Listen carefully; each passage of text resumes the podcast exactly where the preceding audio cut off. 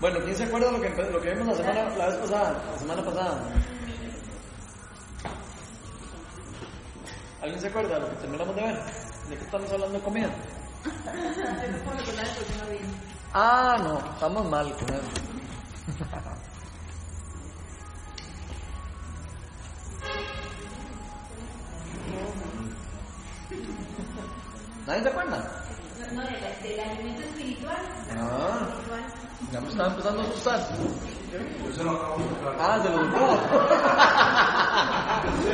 Manera, ¿sabes? ¿Tú y su plan?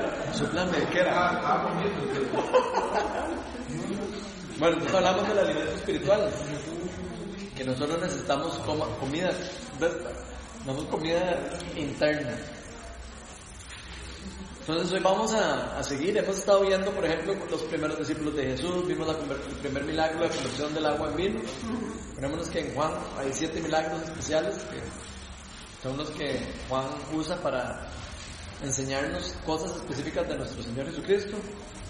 Hoy vamos a ver el segundo milagro, pero también vimos la purificación del templo, vimos la conversación de Jesús con Nicodemo, vimos eh, que Juan el Bautista y el verdadero papel de él, Después vimos la conversación de Jesús con la samaritana y que terminó en esto del tema la vez pasada, de, cuando llegaron los discípulos, estaban con mucha hambre y Jesús les habló de acerca de este alimento espiritual que todos que todos tenemos.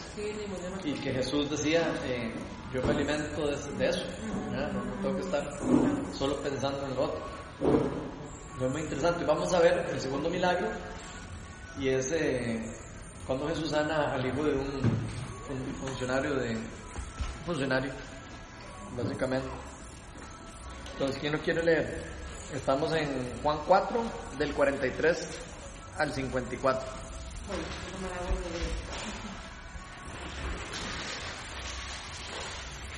del 44 del 43 43 al 54 empiezo Sí, por favor.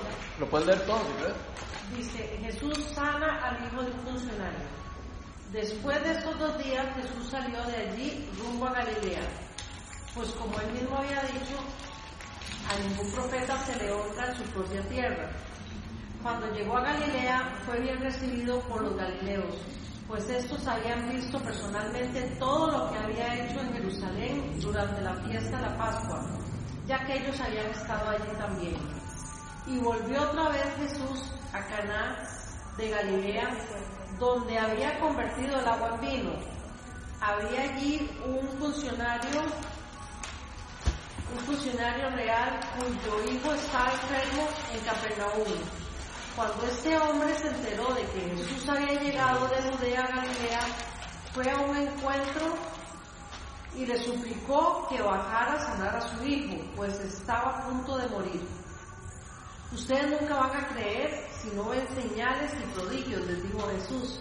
Le dijo Jesús, Señor, rogó el funcionario, baja antes de que mi hijo muera. Vuelve a casa que tu hijo vive, le dijo Jesús. El hombre creyó lo que Jesús le dijo y se fue. Cuando se dirigía a su casa, sus siervos salieron a su encuentro y dieron la noticia de que su hijo estaba vivo. Cuando les preguntó a qué hora había comenzado su hijo a sentirse mejor, le contestaron, ayer a la una de la tarde se le quitó la fiebre. Entonces el padre se dio cuenta que precisamente a esa hora Jesús le había dicho, tu hijo vive. Así que creyó él y toda su familia. Esta fue la segunda señal que hizo Jesús después de que volvió de Judea a Galilea. Que vean que chiva. La primera señal que hace Jesús de sanidad, según el Evangelio de Juan. ¿Qué, les, ¿Qué, les, gustó de ese pasaje o qué es lo que les llama la atención de eso? ¿Qué les llama la atención de, la fe que el funcionario tuvo? No necesito nada más que la palabra de Dios. Okay. Y yo creo que eso contradice también, o sea, me imagino que el funcionario no era judío. No. no. Entonces, él, él, cuando llega a Galilea, a su tierra, que dice, no hay profeta Pues me imagino que cuando dice que tiene que ver milagros para que crean, entonces los niños tenían que ver milagros para creer. En cambio, ese funcionario creyó inmediatamente cuando él dio la orden de su sano. O sea, la gran diferencia es la mitad. Yo me imagino que la necesidad del funcionario, ¿verdad? Porque me imagino que digo de ahí, ya no hay opción. Mi hijo está enfermo y se va a morir. Como que, eh, o sea, esta es la opción que tengo. Iba con mucha fe, ¿verdad? O sea, era como que la opción que tenía. Y de ahí lo único que le digo, tú y tu casa serán salvos. Esa es una promesa, ¿verdad? Él creyó y tú y tu casa serán salvos.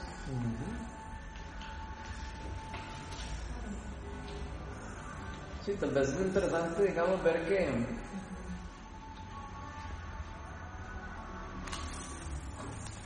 que ahora sí lo reciben bien los galileos de vuelta. Pero yo siento que él ahí mismo les reclama también, les dice, Ajá, solamente por eso. creen porque hay milagros, pero no, no lo están recibiendo como, De- como el Salvador. el- como- Pero, pero es que eso se lo está diciendo al funcionario, entonces es importante. El funcionario le viene a pedir esto y él a lo que le está hablando es al funcionario. Porque esta conversación es de Jesús con el funcionario. ¿Ok? Entonces, eso que usted acaba de decir es exactamente lo, lo que está pasando. En Galilea no había, hecho- no había podido hacer muchos milagros Jesús porque todo el mundo decía, "Ay, pero ese no es el hijo de María y del otro y de José y el primo del vecino nosotros de, de hace tiempo. Entonces eso le- les quitaba la fe a las personas y no podía, entonces les bloqueaba mucho los milagros de Jesús. Y por eso Jesús dice que no hay, dice que no hay profeta en su propia tierra. O sea, pero cuando Jesús sale de Galilea y se va para, para Jerusalén, y Judea y todos los lugares donde andaba, él empieza a hacer milagros. En Caná hace el milagro de, de- de convertir el agua en vino y ahí empieza. Y después empieza a hacer milagros ya más, eh, más fuertes. Aquí pareciera que él ya había hecho otros milagros. O sea, aquí es el primer milagro, el segundo milagro que Juan resalta. Pero es evidente según lo que estamos leyendo, que ya él había hecho milagros después de, la, de convertir el agua en vino. Y, y este, porque aquí dice que todos habían visto personalmente todo lo que había hecho en Jerusalén durante la fiesta de la Pascua. O sea que Jesús ya andaba en Jerusalén en la Pascua, probablemente sanando enfermos, echando fuera demonios, haciendo todo lo que él estaba haciendo siempre. Y dice eh, que ya ellos habían estado allí también. O sea, había muchas personas de Galilea que vieron esos milagros y que vieron que estuvieron ahí. Entonces esto nos lleva a que Jesús cuando vuelve a- otra vez a Galilea, es- le llegan los rumores a este señor. Oiga, ahí anda ese maestro, el que anda haciendo milagros y el que anda levantando enfermos y el que anda echando fuera demonios. que- Nada más imagínense lo que, lo que puede haber sido para, pónganse ustedes en el lugar del, funcionario. Ni, ni siquiera siendo uno judío, ni siendo nada. Ustedes saben, va- vamos todos a un lugar, no sé, vamos a, a San Pedro y vemos a, un, alguien ahí, imagínense ahí, vemos a un, a un esperado Mesías, ¿verdad? En ese momento. Y está esa persona haciendo milagros y prodigios y, todo eso, ¿verdad? Y diciendo que es el Hijo de Dios. Eh, todo con el contexto en el que estaba, ¿verdad? Que todos estaban esperando al Mesías, que era judío, que era... No quiero decir que cualquiera que se para en la calle quiera decir. Pero lo que voy es que nada más imagínense ustedes un poco como la historia. Todo el mundo esperando al Salvador, ya Juan Bautista preparando el camino, después aparece, aparece Jesús, empieza a hacer los milagros. Y, está, y empiezan a ver los milagros de verdad a- en, el, en el otro lugar, en Jerusalén. Los mismos que no habían creído mucho en él anteriormente, que estaban en la tierra donde conocían a él. Y cuando vuelven, ve, imagínense todos los chismes, ¿verdad? Todo el mundo, y era lo que estaba pasando ahí en Curriabat. Ahí estaba pasando ese de Jesús y tocaba a la gente y la gente se sanaba. Es que así me lo imagino. No, no, no, estoy vacilando. Sí, sí. Es muy. Ah, sí, yo estoy hablando de sí, sí.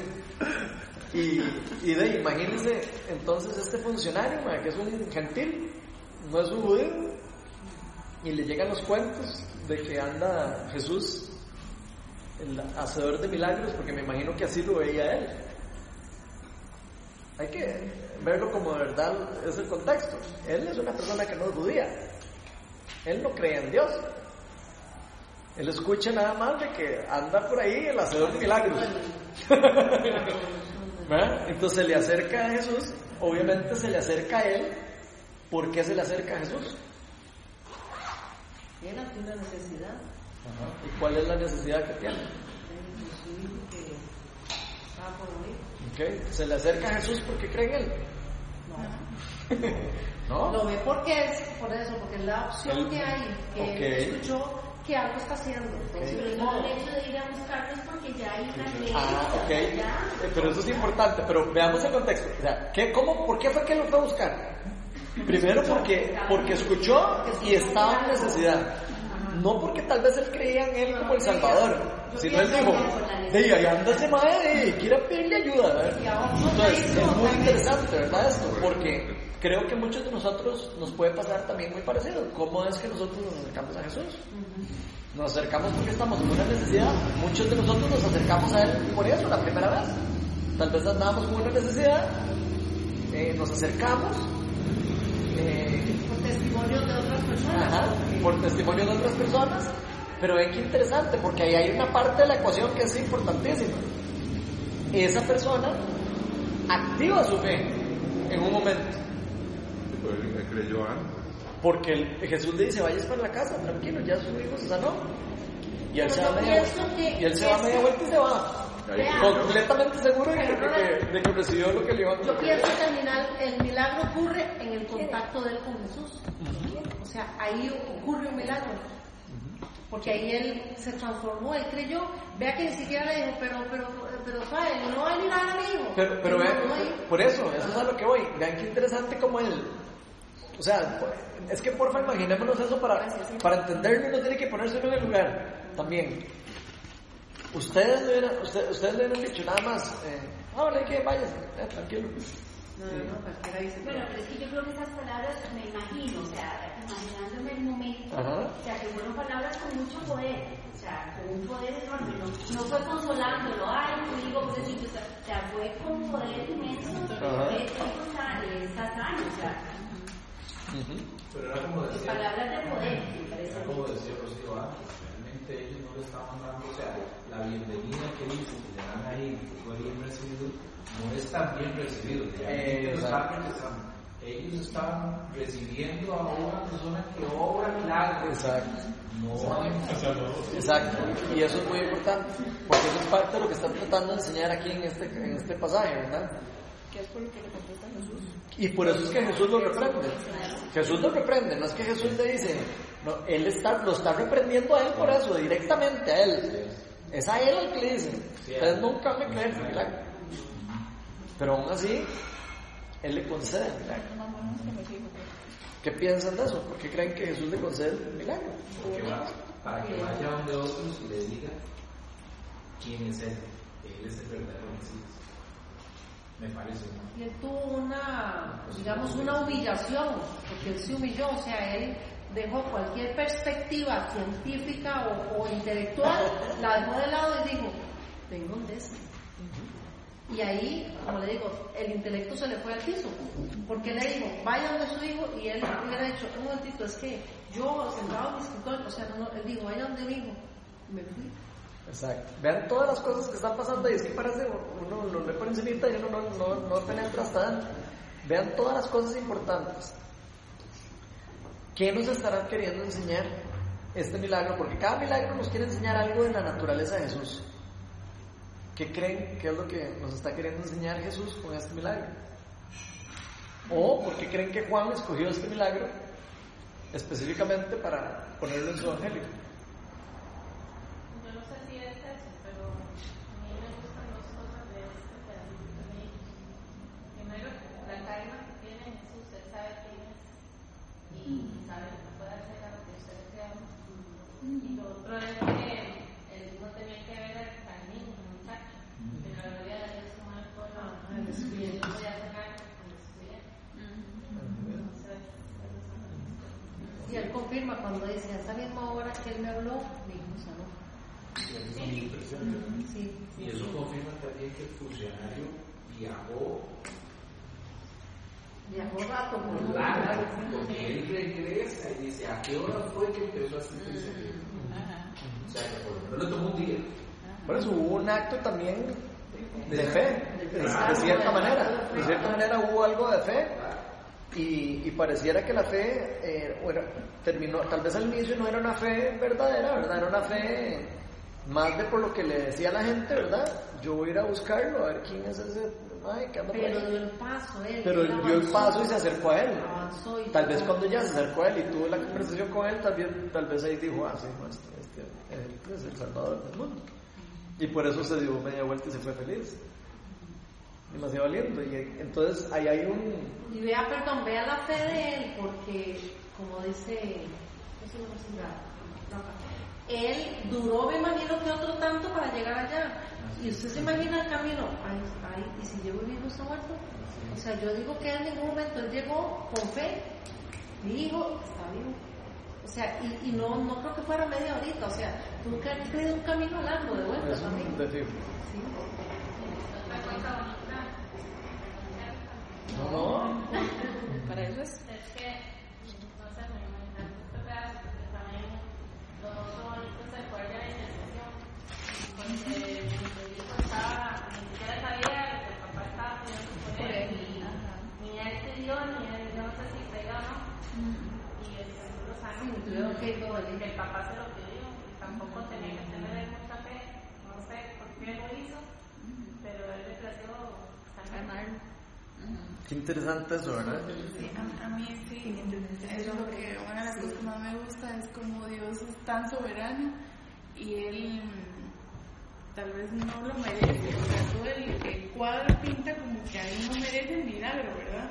O sea, pero Dios eh, rompe con, con, con todo, No, sí, no, sí, no. que de verdad no rechaza a nadie, o sea, aunque no creyera, aunque no fuera, aunque él, él, no sé, le, le complace tanto tal vez que uno nada más se acerque y clame a él.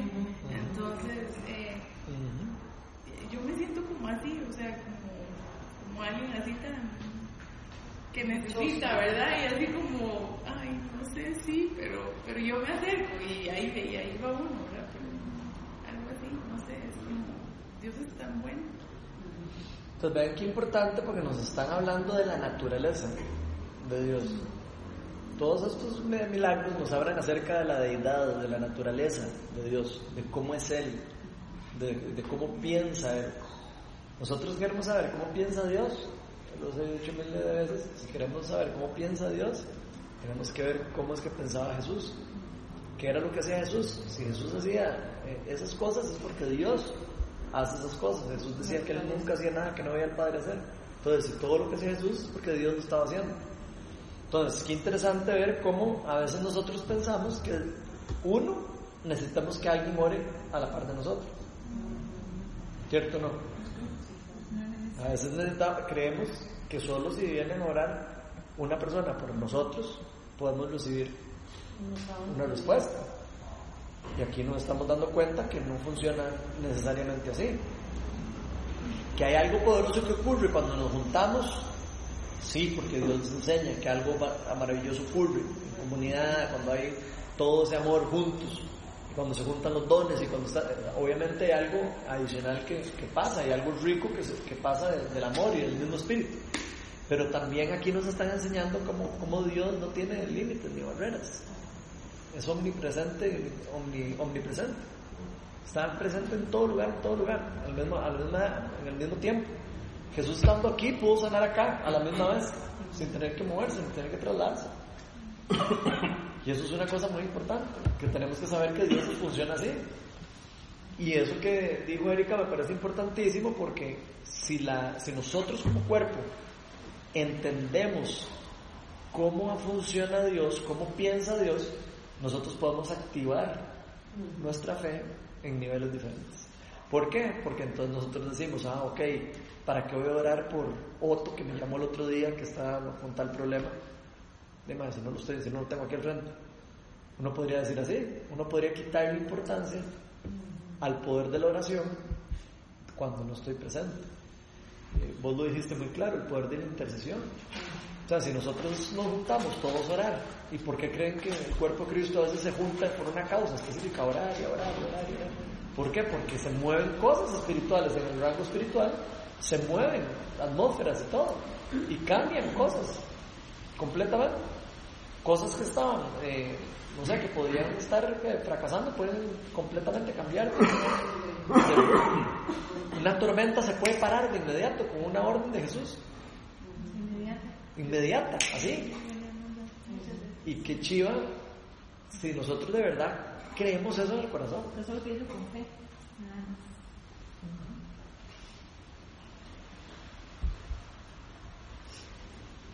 A mí me gusta ver cómo este funcionario prácticamente recurre a Jesús de ella, era como lo, casi que lo, el único que lo puede ayudar. Porque yo me imagino que ya lo habían visto doctores, ya lo habían visto. Pues, si viajó tanto rato para toparse con Jesús, me imagino que ya, era un funcionario, una persona de, dinero, un funcionario real, tenía acceso probablemente a los mejores doctores, a los mejores médicos, a los mejores, todo lo que tenían en ese momento. Entonces, interesante ver cómo ese cambio que dijo eh, eh, Julieta, de que ahí se, rom- se rompieron inclusive paradigmas de naturales.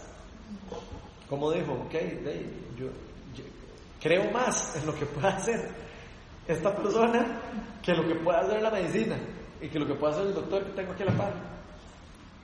Y creo que eso también tiene algo de, de- de poder, ¿verdad? En, nuestras vidas. A veces confiamos más en las medicinas y confiamos más en las cosas. ¿Por qué? Porque estamos acostumbrados a vivir en el mundo racional, a vivir en el mundo material. No quiere decir que las medicinas no funcionen, que no sean buenas, etcétera, y que Dios no las use, Dios sí las usa y todo. Pero ese, eso, eso, el que exista, solo el hecho que existan esas cosas, a nosotros nos cambia la cosmovisión, de cierta manera. Porque entonces ya, eh, como que quitamos los ojos de la sanidad, de, de donde viene la verdadera sanidad, y la ponemos en una cosa secundaria. Perdemos el enfoque de, de, qué, de quién es el que está sanando, por qué está sanando. Da más poder al hombre que a Dios. Ese es el problema que hay. ¿Cómo fue? ¿Cómo fue? Le damos más poder, le damos más poder, es que no sé. Al hombre que a Dios. Exacto. Así es, sí. a veces sí. No sé, es que estaba tratando de buscar un versículo, pero no lo encontré. Eh, Pero, digamos, yo al ver al funcionario, el, el versículo que se me viene a mí es, eh, que no sé cuál es, no lo encontré, eh, que el reino de los cielos es para aquellas personas que lo arrebatan. ¿verdad? Y él creyó, él fue y lo arrebató, y él dijo, sí, o sea, no pierdo nada, ¿verdad? Voy y digo, hey, Jesús, venga, váyase de ahí, venga a sanar, ¿verdad?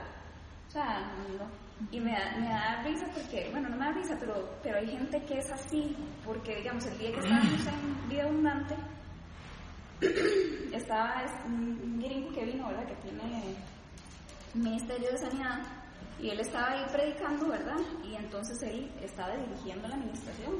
Pero así había gente que, que no, o sea, que o sea, yo no hubiera que estos oren, yo voy a a donde aquel y ore, y que ore, ¿verdad? Entonces me da, me da gracia porque la persona se acerca y lo llama, hey, venga, ¿verdad? O sea, entonces así, ese es el reino de, los cielos, es para el que lo arrebate, o sea, el que cree y diga, esto, esto es bien para mí, o sea, aquí ven, ¿verdad? Entonces es lo que me da, me, me identifico con este muchacho, que eso fue lo que él hizo, o sea, fue a buscar su sanidad por, por su hijo, ¿verdad? Qué poderoso. Sí, Mateo 11:12. Solo que esta versión no, no lo dice exactamente así, pero sí. Mateo 11, 12. Le- Léalo, el Mateo 11, Lo, lo dice diferente, pero, pero creo que en Reina Valera es como lo dice. Pero aquí dice que desde los días de Juan el Bautista hasta ahora el reino de los cielos ha venido avanzando contra viento y marea y los que se esfuerzan logran aferrarse a él.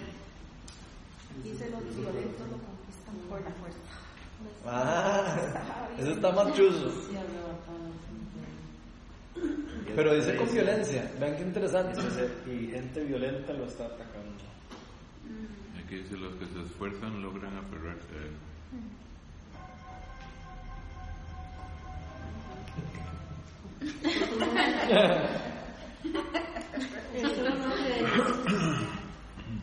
Solo el nombre de Jesús tiene demasiado poder, más del que uno se imagina. Y eso, y eso es muy importante para nosotros saberlo. A mí me llama la atención otra cosa, otro punto totalmente aparte. En el versículo 53 dice que, que el padre entonces se dio cuenta de que palabra que Jesús le dijo, tu hijo vive, y creyó él y toda su casa. Y es que estos días he estado escuchando mucho sobre el tema de, de- de que por qué esta necesidad de que hay que ir a la iglesia, que hay que reunirse, porque, ¿verdad? Que la gente es como, pero no, o sea, yo no digo Dios a mi manera, y, y yo en mi casa lo leo y todo. Y estaba escuchando al pastor de Lighthouse, que él decía exactamente eso, que, que de uno se llena de lo que uno quiere creer, ¿verdad? O de lo que no quiere también, porque si usted se rodea de gente que va a hacer mala influencia en usted, eso es lo que usted va a producir. Entonces, me, hablaba de, que ahora con la, la tecnología y con los medios sociales la información viaja muy rápido. Que antes, cuando ni siquiera había tele, todo era la familia. Entonces, esto me, me- como que me transportó a esa imagen. Claro, el Señor vino con esa información nueva, no había acceso a ningún otro tipo de información que bombardeara esa creencia. Y él pudo llevarlo a su casa y toda la familia creyó. Qué bonito que uno pudiera, como hacerlo también con los hijos de uno, con la familia más extendida de uno, eso, ¿verdad? De, de llevar esa información y que todos puedan, la manera en que uno la transmite sea tan, tan creíble que ellos también la quieran. Pero qué interesante eso que estás diciendo, porque para poder transmitir una, algo a alguien así, de verdad que usted pueda transmitirlo bien, usted tiene que creerlo primero. Usted tiene que vivirlo primero. Uno no puede como hacer algo así demasiado poderoso si uno no lo está viviendo. Se puede conocerlo, pero no es lo mismo cuando uno lo está viviendo. Y eso es parte de lo que hemos estado hablando últimamente en chat, en los chats de oración y eso. eh, No es lo mismo. De de vez en cuando ir a la iglesia, de vez en cuando llegar a no sé qué, de vez en cuando, eh, a estar viviendo lo que Dios está haciendo. Cuando uno vive lo que Dios está haciendo, todo se, se transforma dentro de uno. La fe de uno aumenta, todas las cosas empiezan a aumentar. ¿Por qué? Porque empieza uno a ver un montón de cosas que uno no está acostumbrado a ver.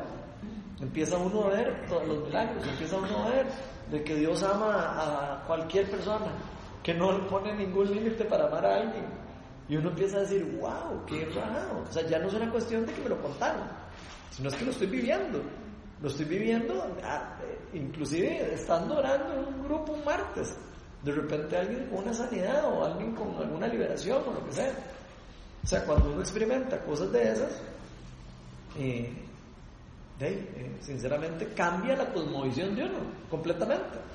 Porque uno no está acostumbrado a que, a que algo pueda cambiar dramáticamente a menos de que le den una medicina o a menos de que le den no sé qué o a menos de que haga no sé qué un, dos, tres queso y, porque así es como vivimos nosotros vivimos un mundo racional y, creo que eso es parte de lo que nos juega como, la, una doble jugada porque entonces todo nos pone a nosotros eh, fuimos educados de esa forma.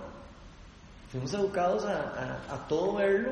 Y, y y que estas sanidades y eso como que pasaba solo en la época de Jesús, ¿verdad? Era solo de esa época, o sea, un montón de La iglesia vea hay No, no, le mucha decía, gente- no, y- y yo, Mucho. o sea, no es que lo creo, pero a mí me ha costado creerlo, o sea, este, y algunas cosas, o sea, tener la fe de decir, o sea, de orar por él y se sana, o sea, este, o sea, Se eh, ¿Pero qué fue lo que hiciste porque te ha costado hacer?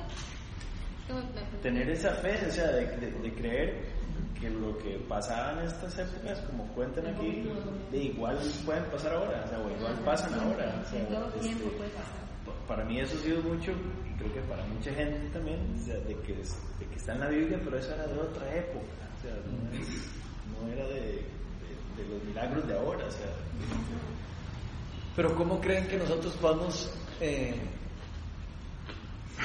creer y, y ver eso? Viviendo, viviéndolo.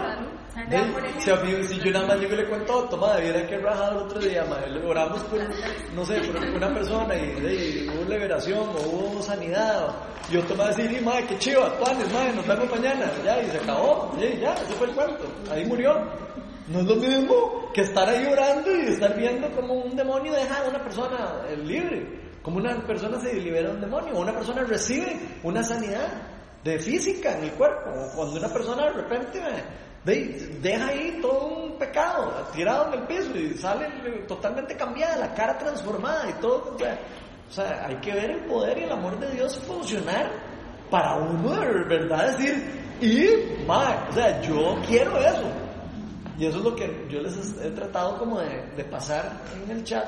¿Por qué? Porque muchos, de, muchos nos perdemos o se pierden eso.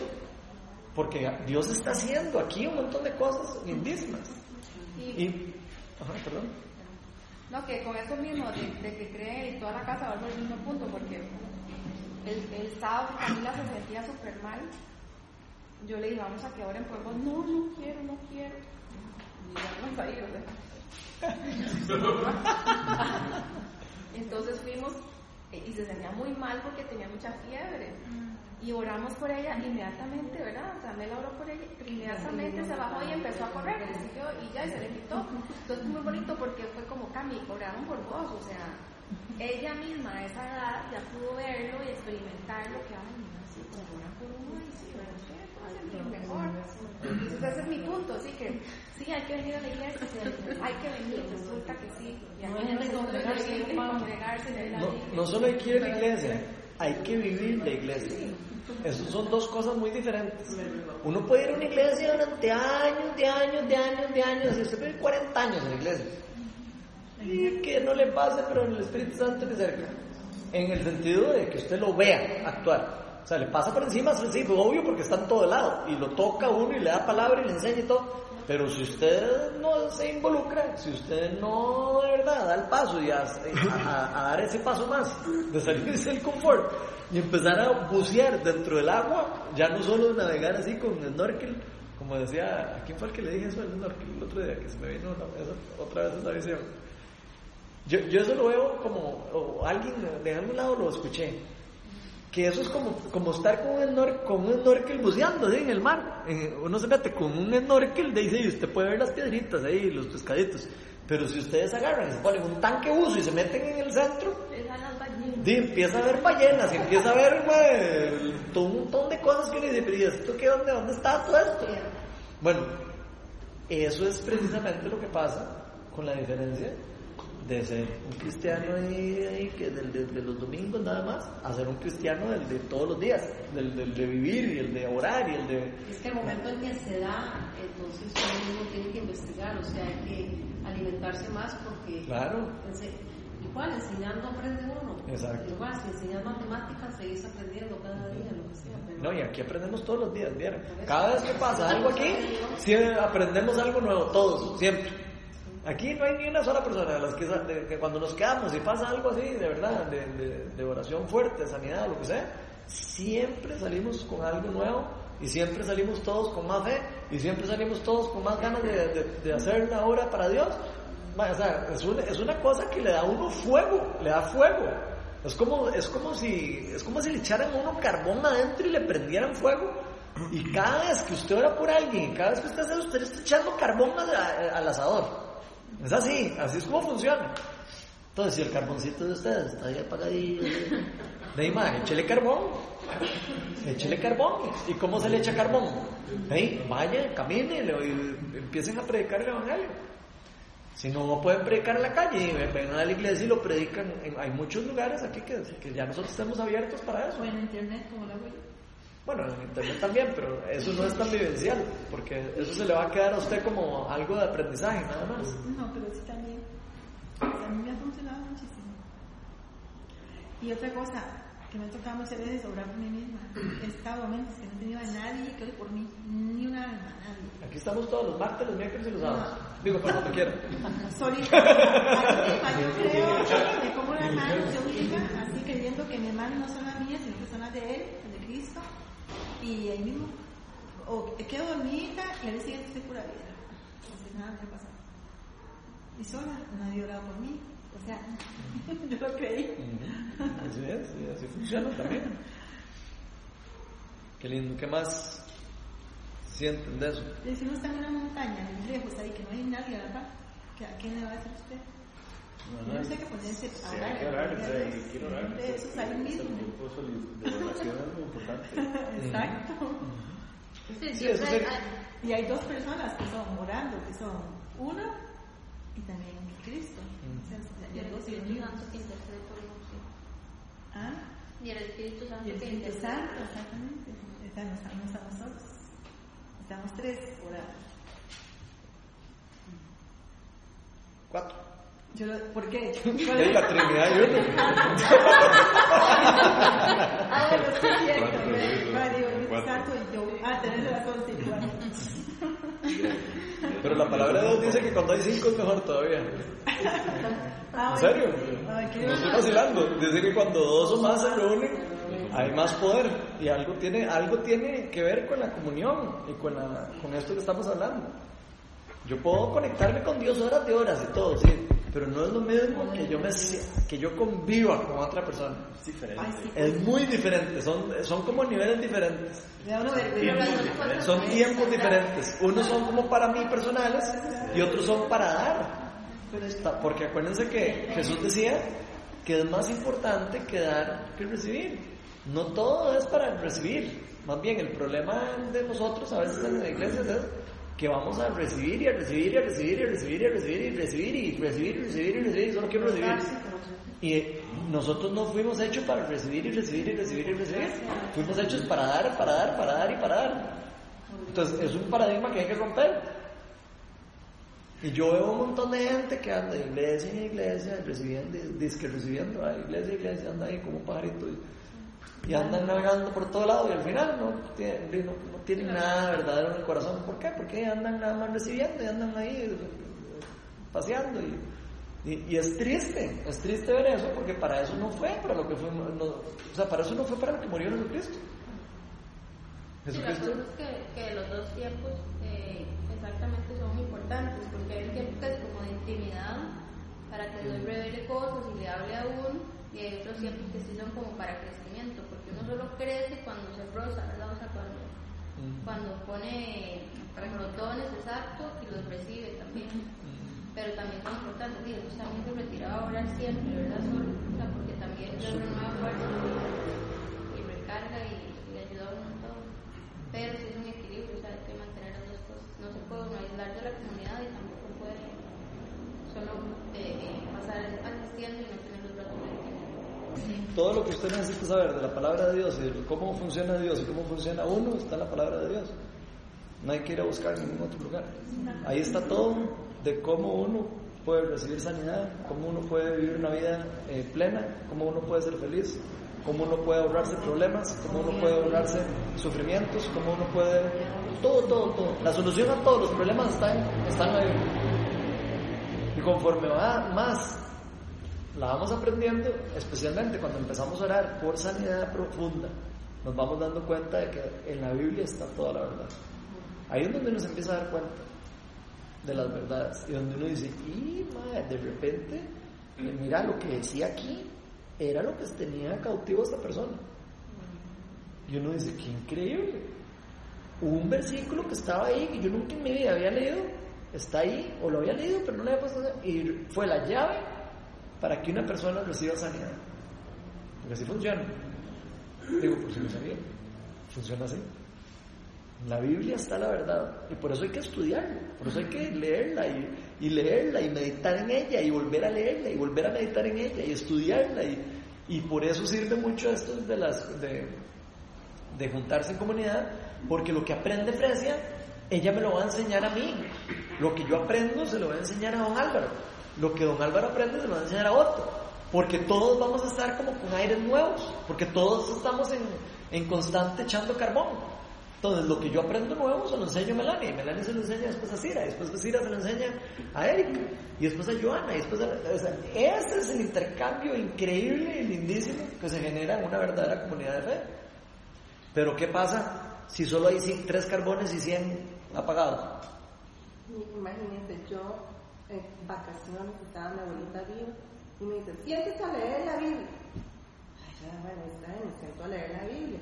Pero yo soy disléxica, entonces a mí lo que yo leo, yo entiendo otras cosas. Entonces me dice, ahora sí, ¿usted qué entendió? Y que Jesús era extraterrestre. Y entonces dice, ¿pero qué? Aquí dice claramente, es extraterrestre. Claro, me regañó, me castigó, me hizo de todo, que ni volviera. En lugar de sentarse a explicarme, no, vea lo que dice usted, esto y esto, ¿no? Hasta ahora que estoy aquí, es que más o menos voy entendiendo. Castigada y todo, porque yo dije ahí no sé qué cosa, yo, pero es que ahí dice, es extraterrestre, yo no sé qué es este mundo, vea, aquí dice. Yo dije, estaba pequeñita, yo le dije, y si no es de este mundo, ¿dónde es? Y eso está No me explicó nada, más me regañó y me dijo, no, qué barbaridad, porque soy bravísima. Hasta ahora es que te hablo con Los él. métodos, los métodos antiguos, ¿verdad? Sí, para con un niño hay que pensar como ellos. Pero qué vacilón cómo ese tipo de regaño viene de una cosmovisión alterada. ¿Se se fijaron? De donde ella había escuchado que un extraterrestre era un extraterrestre. Eso no lo aprendió de niña. Ella no lo traía de niña. Alguien se lo enseñó. Y ahí es donde viene lo importante. Hay muchas cosas que nosotros pues, no se nos enseñó desde pequeños o que sabemos del mundo y creemos del mundo en el que vivimos, porque hemos vivido ahí por toda la vida así y hemos creído que es así. Y de repente, cuando nosotros nos metemos en la cosmovisión bíblica y empezamos a vivirla, nos damos cuenta que es muy diferente como nosotros pensábamos. Y ahí es donde se da el cambio de cosmovisión, de la cosmovisión terrenal a la cosmovisión bíblica, que es una cosmovisión más espiritual. Es de los dos, es de espiritual eh, eh, a la misma vez que terrestre, ¿verdad? Digamos, o sea, mundana, por decirlo de alguna manera. Son dos mundos diferentes. Que hay, hay dos verdades, digamos, la perceptual que es la que uno capta y la absoluta que es la que está acá. Sí, o yo, o yo lo diría todavía más, más complicado. Solo hay una verdad, la absoluta. La otra es una, la otra es una imitación de la verdad. Y, y ahí es donde viene lo, la, la importancia de saber a quién estoy adorando, digamos, lo de la charla del sábado. Porque uno cree a veces que uno sabe la verdad. Y a veces uno hace cosas creyendo que está haciendo cosas buenas. Y está haciendo cosas malas. ¿Por qué? Por ignorancia. Porque parece que es la verdad. Parece que no es tan malo. Parece que pareciera que no pasa nada. Y donde uno se da cuenta, cuando si usted quiere aprender a, a ver la, la, la realidad, la verdad, que lo dijo el riquísimo, usted, usted, don Álvaro, ahí, la verdad es Jesús, la verdad está en la palabra. Entonces, si nosotros queremos ver la verdad, es como si, si nosotros leemos la Biblia, es como si nos dieran anteojos para poder ver de una forma más clara lo que está pasando alrededor de nosotros. Lo que antes para nosotros era normal, mira, no es tan normal eso. Y es que yo pienso que también entre más conocimiento tengamos de, de esa verdad, más responsabilidad tenemos ante. De hecho, así dice la palabra de Dios también. dice que entre más conocimiento, más responsabilidad. ¿Por qué más responsabilidad? Porque ¿cómo usted va a negar entre cada vez conozca más a Dios, cómo va a negar a Dios? Si cada vez lo ve uno más real. Entre más yo me acerco a Dios, más lo voy a conocer. Por eso Jesús dice, al que pide se le dará y al que toca se le abrirá. Ahora, si uno no toca la puerta y uno no pide, entonces no se le da. Puede recibir, pero no va a recibir lo mismo que al que esté tocando la puerta y esté insistiendo y que esté pidiendo. Porque la palabra nos lo está diciendo. Y Jesús hace, de hecho, en una parábola habla de eso, del siervo insistente, persona que va y le toca y le toca y le toca la noche hasta que le abre. Bueno, él lo que está explicando ahí es eso, es la perseverancia de no, a veces oramos un, un año por una enfermedad y no se nos quite ya, ya no, ya no se va a sanar. Yo conozco personas que pasaron años de años y después reciben su sanidad. De nosotros. Entonces, ve, eh, nunca hay que, uno nunca puede perder la fe de que Dios va a hacer algo, nunca. Por más que les murmuren a la par así, no lo va a sanar, no lo va a... O sea, aunque le esté susurrando los Satanás en el oído, uno debería... "Shh, cállate". Sí, porque eso, eso también bloquea parte de lo que Dios quiere hacer. Yo creo que muchos mucho de los bloqueos que vemos de sanidad y todo tiene mucho que ver con eso. Tiene mucho que ver con la falta de fe en nosotros. Bueno, no va a nada. ¿Cómo le va a crecer el dedo a esa persona? No, pues, ¿para qué vamos a orar por eso? Viene alguien ahí eh, en la silla de ruedas y todo el mundo, ah, ya, escucha, va a pasar, va a pasar a orar esa señora ahí, güey, puña, qué pereza, señora. Y ahora hay que orar dos horas, una hora y media por la señora.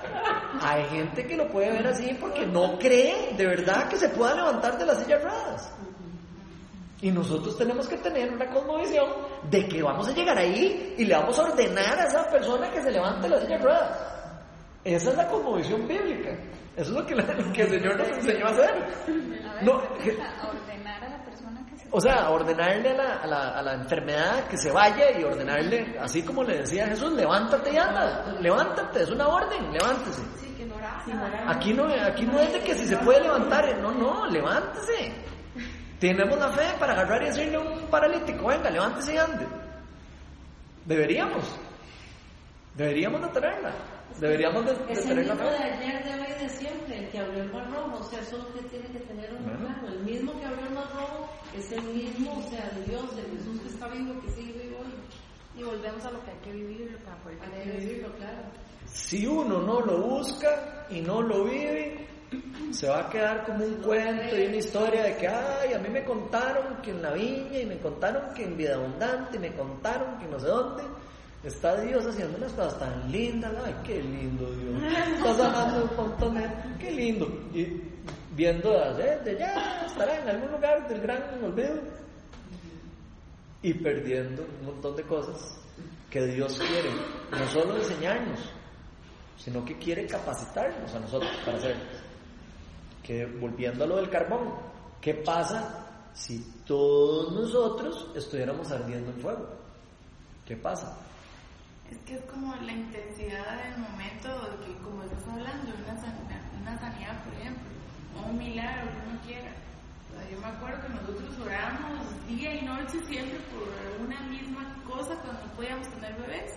Y era un fuego, o sea, sintiendo que sí lo íbamos a recibir. Y durante cuatro años seguidos fue nuestra oración, o sea, intensa. Y tal vez hay gente que más y más y más.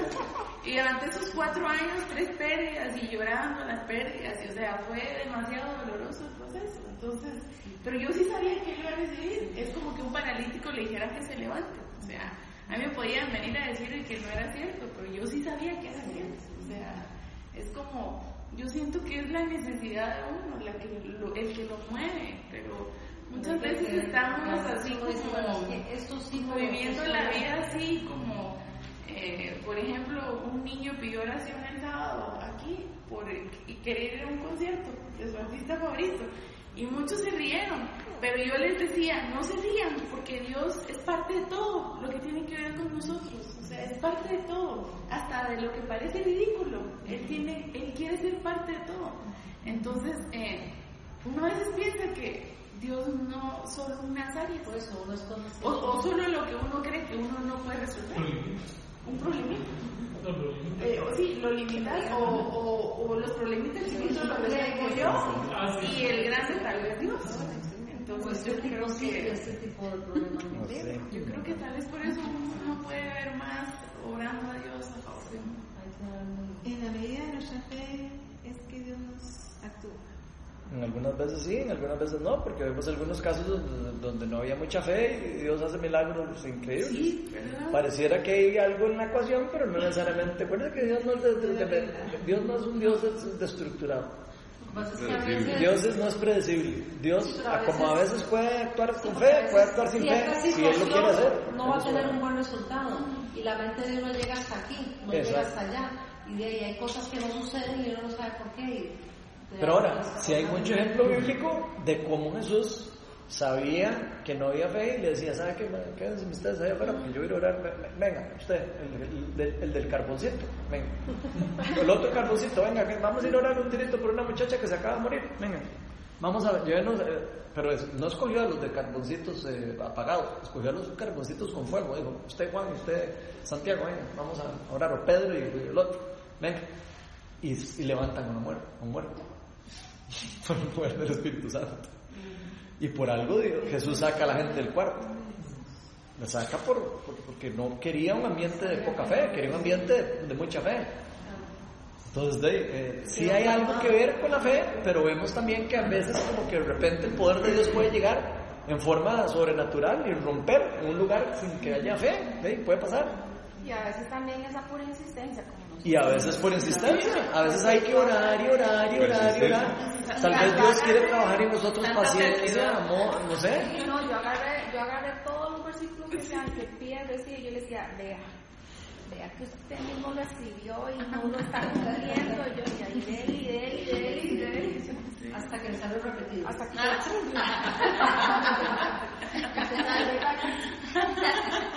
Yo creo que Dale. que creo que, que en algún grado en este, en este texto hay como ese nivel de persistencia, porque al principio él se va y busca a Jesús porque se entera que está ahí, pero Jesús le contesta, ustedes nunca van a creer si no ven señales y prodigios. O sea, en ese momento el Señor pudo haber Se pudo haber ido. agarra da media vuelta. Pero lo ignoró por completo, parece, digamos, o sea, había que estar ahí, pero parece que lo ignoró, porque le dice, Señor, rogó el funcionario, baja antes de que muera, de que se muera mi hijo, o sea, ni le prestó atención de que está, o sea, él nada más insistió. Y ahí es donde creo, igual que Doña Rocío, que probablemente por la fuerza con que Jesús le hizo la expresión, es donde el hombre cree, porque es hasta después donde él dice, ¿verdad? O sea, primero le dijo a eso, ustedes nunca van a creer si no ven señales, y el, y el muchacho le insistió y le dijo que vaya a su casa que vive.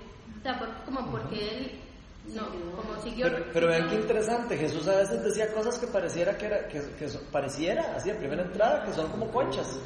¿Son como qué? Como conchas. O sea, pare- pareciera como que de repente, eh, pero ¿por qué no le dijo algo? Venga, mi amor, venga, venga, chiquito. O sea, vemos, vemos a Jesús de repente enfrentando a una persona y, y diciéndole, diciéndole algo para ver cómo reacciona. Directo y tajante. Entonces, es interesante eso, porque No, es que los tres chapines necesitábamos una traducción de concho. Con- Concho es como brusco, ah, o, o tosco, o, o como que a veces insensible, pero no. clarito. Normalmente Jesús dice eso para ver la reacción de la persona. A mí Muchas gracias. impresionó mucho una vez que leí el mensaje de que cuando Las playas. se encuentra con la con la mujer cananea, la marina que la trata y que le dice, o sea, ¿cómo Jesús puede decir eso? Algo de los perros, ah, que las migajas son para los perros, que las migajas son para los perros y que puede hacer o no, le puede decir eso y sin embargo ella persiste y dice, nada importa. Aún los perros Aún las los perros migajas. comen de las migajas, o sea. Pero, pero vean la respuesta, la- vean la respuesta de ella ante una, ante esa palabra. Probablemente Jesús está eh, de alguna manera activando esa fe, ¿verdad? Porque él siempre, lo vemos en todos los evangelios, él siempre tiene como la voluntad de sanar. Él siempre tiene como la misericordia y la voluntad de sanar. En todos los casos que ustedes Pero a veces retaba a la gente, a veces la retaba, A veces les decía. decía, "Ve, está bien concedido, a veces les decía, no, madre, no, eh, le untaba barro en la, con escupa en, la- en la- en los ojos. ¿Usted se imagina? Yo aquí echándole saliva aquí así, ah, no, a ver si no me pegan y me pega. No, pero es que serio, o sea, con esa respuesta... Él tenía salidas así, y qué increíble, él lo hacía, creo yo, para activar la fe. Pero ella fue humilde al decir que aunque fuera la migaja, o sea, hay una señal de humildad ahí. Pero tenemos que ser humildes, nosotros. También la persistencia que debemos de tener en Jesús, ¿verdad? Nos enseña a ser persistentes, o sea, porque hey, vamos a tener aflicciones aquí siempre, pero dele, siga, siga con la mirada. Ve, quiero cerrar con una cosa porque ya se nos agarró tarde, como siempre.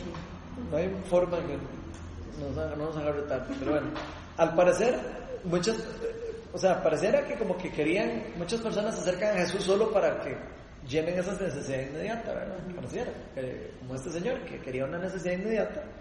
Y creo que a muchos de nosotros nos pasa mucho eso, pero vean qué lindo lo que vimos la semana pasada. En, Juan 4, 40 al 41. Porque todos queremos que nos den. Todos. Estamos en el, en el modo recibir, no en el modo dar. Estamos en el modo recibir, normalmente. Vea lo que dice Juan 4, 40, 41. Esto fue después de que la samaritana se fue a Samaria a decirles que había estado con Mesías. Dice, así cuando los samaritanos fueron a su encuentro, o sea, cuando los samaritanos les llegaron los cuentos, y se fueron ellos a estar con Jesús, a conocer a Jesús, a quedarse con Jesús, le insistieron en que se quedara con ellos. Jesús permaneció allí dos días y muchos más llegaron a creer por lo que él mismo decía. Entonces vean que diferente. Ya no es por el cuento que me llegó, El testimonio que yo. sino es porque yo lo estoy viviendo. Yo estoy experimentando a Dios. Yo estoy experimentando la presencia de Dios. Yo estoy experimentando lo milagroso de Dios. Estoy experimentando el amor de Dios con los demás. Empiezo a ver cosas de la naturaleza de Dios que yo no, no puedo conocer si no, si no estoy en, en activo, si no estoy de verdad eh, activándome en fe con- y haciendo cosas también para Él, de cierta manera. Pero primero tenemos, que vivirlo para darlo. Si no. Tenemos que vivirlo para dar, pero nadie puede dar lo que no ha vivido. Nadie. A mí me llama la atención, ahorita que estaba viendo, porque mi Biblia tiene las letras en rojo, pero digamos, en todo este pedazo que estábamos leyendo, viene en rojo obviamente lo que Jesús dice. Ustedes nunca van a creer si no van a enseñarles y prodigios. O sea, ahí está dejando en claro que parte de su ministerio no es solo las buenas nuevas, es que hay gente que va a creer por ver milagros y prodigios. De hecho, que hasta el final, que cuando él llega y, y ve, que dice, ¿verdad? Que le salgan así, que el hijo vive, ahí después dice, así que creyó con él toda su familia. ¿Verdad? O sea que sí, hay gente que necesita esas señales y prodigios para creer en el Evangelio. Yo creo que la gran mayoría, ¿Sí? Me parece mucho, en aquel momento la gran mayoría necesitaba eso. Y yo creo que todavía el día de hoy también. Bueno, todavía Y yo creo, y yo les voy a decir, yo les voy a decir una cosa mía personal. Eso ya no es bíblico, es personal. Yo creo que en estos tiempos se necesita todavía más los dones espirituales que en el tiempo de antes para poder predicar bien el evangelio.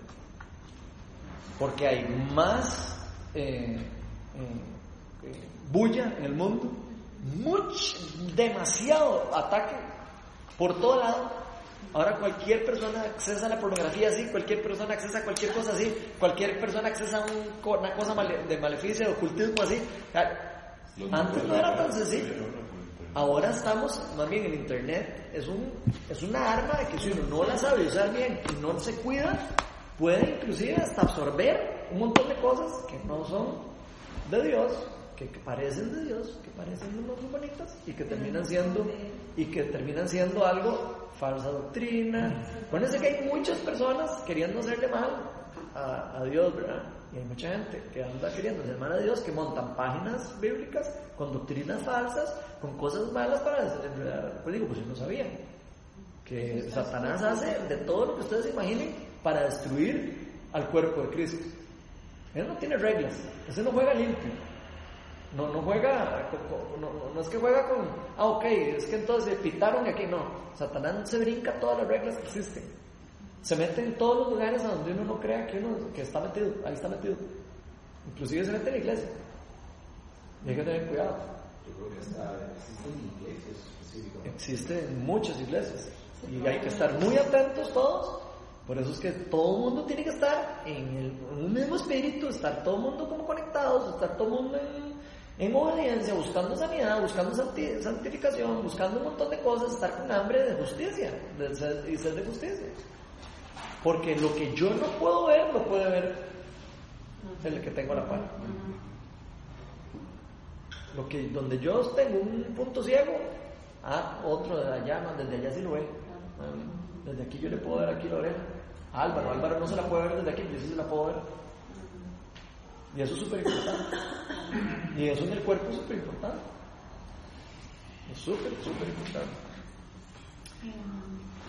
Eh, yo lo hago, lo alineo con el, el versículo de cuando Jesús encuentra a, a Tomás y él no creyó en Jesús hasta que lo vio y dice, más porque, porque me has visto, creíste. Pero bienaventurados los que no vieron y aún así creyeron. Y, y a mí eso me, me voló el corazón el domingo que escuché una preca de mi antiguo que hablaba del verdadero discípulo y decía esto. O sea, seamos de esos discípulos que sin haberlo visto, creemos tanto en la gloria de Dios y traigamos el reino, ¿verdad? Porque hablaba, alertaba de lo mismo que está diciendo Ronald ahorita, o sea, tenemos que estar demasiado pilas, o sea, yo digo, ¿cómo no vamos a ser intercesores full time si el diablo anda como león rugiente a toda hora? Entonces, no podemos bajar la guardia, o sea, y yo siento que somos bienaventurados y por, porque no lo hemos visto y aún así creemos en él y podemos traer el cielo aquí a la tierra. Amén. Amén. De hecho ya lo trajeron. Nada más tenemos que apoderarnos. Arrebatarlo. Pero ya está en la tierra. Y eso es una de las cosas que nosotros como iglesia tenemos que aprender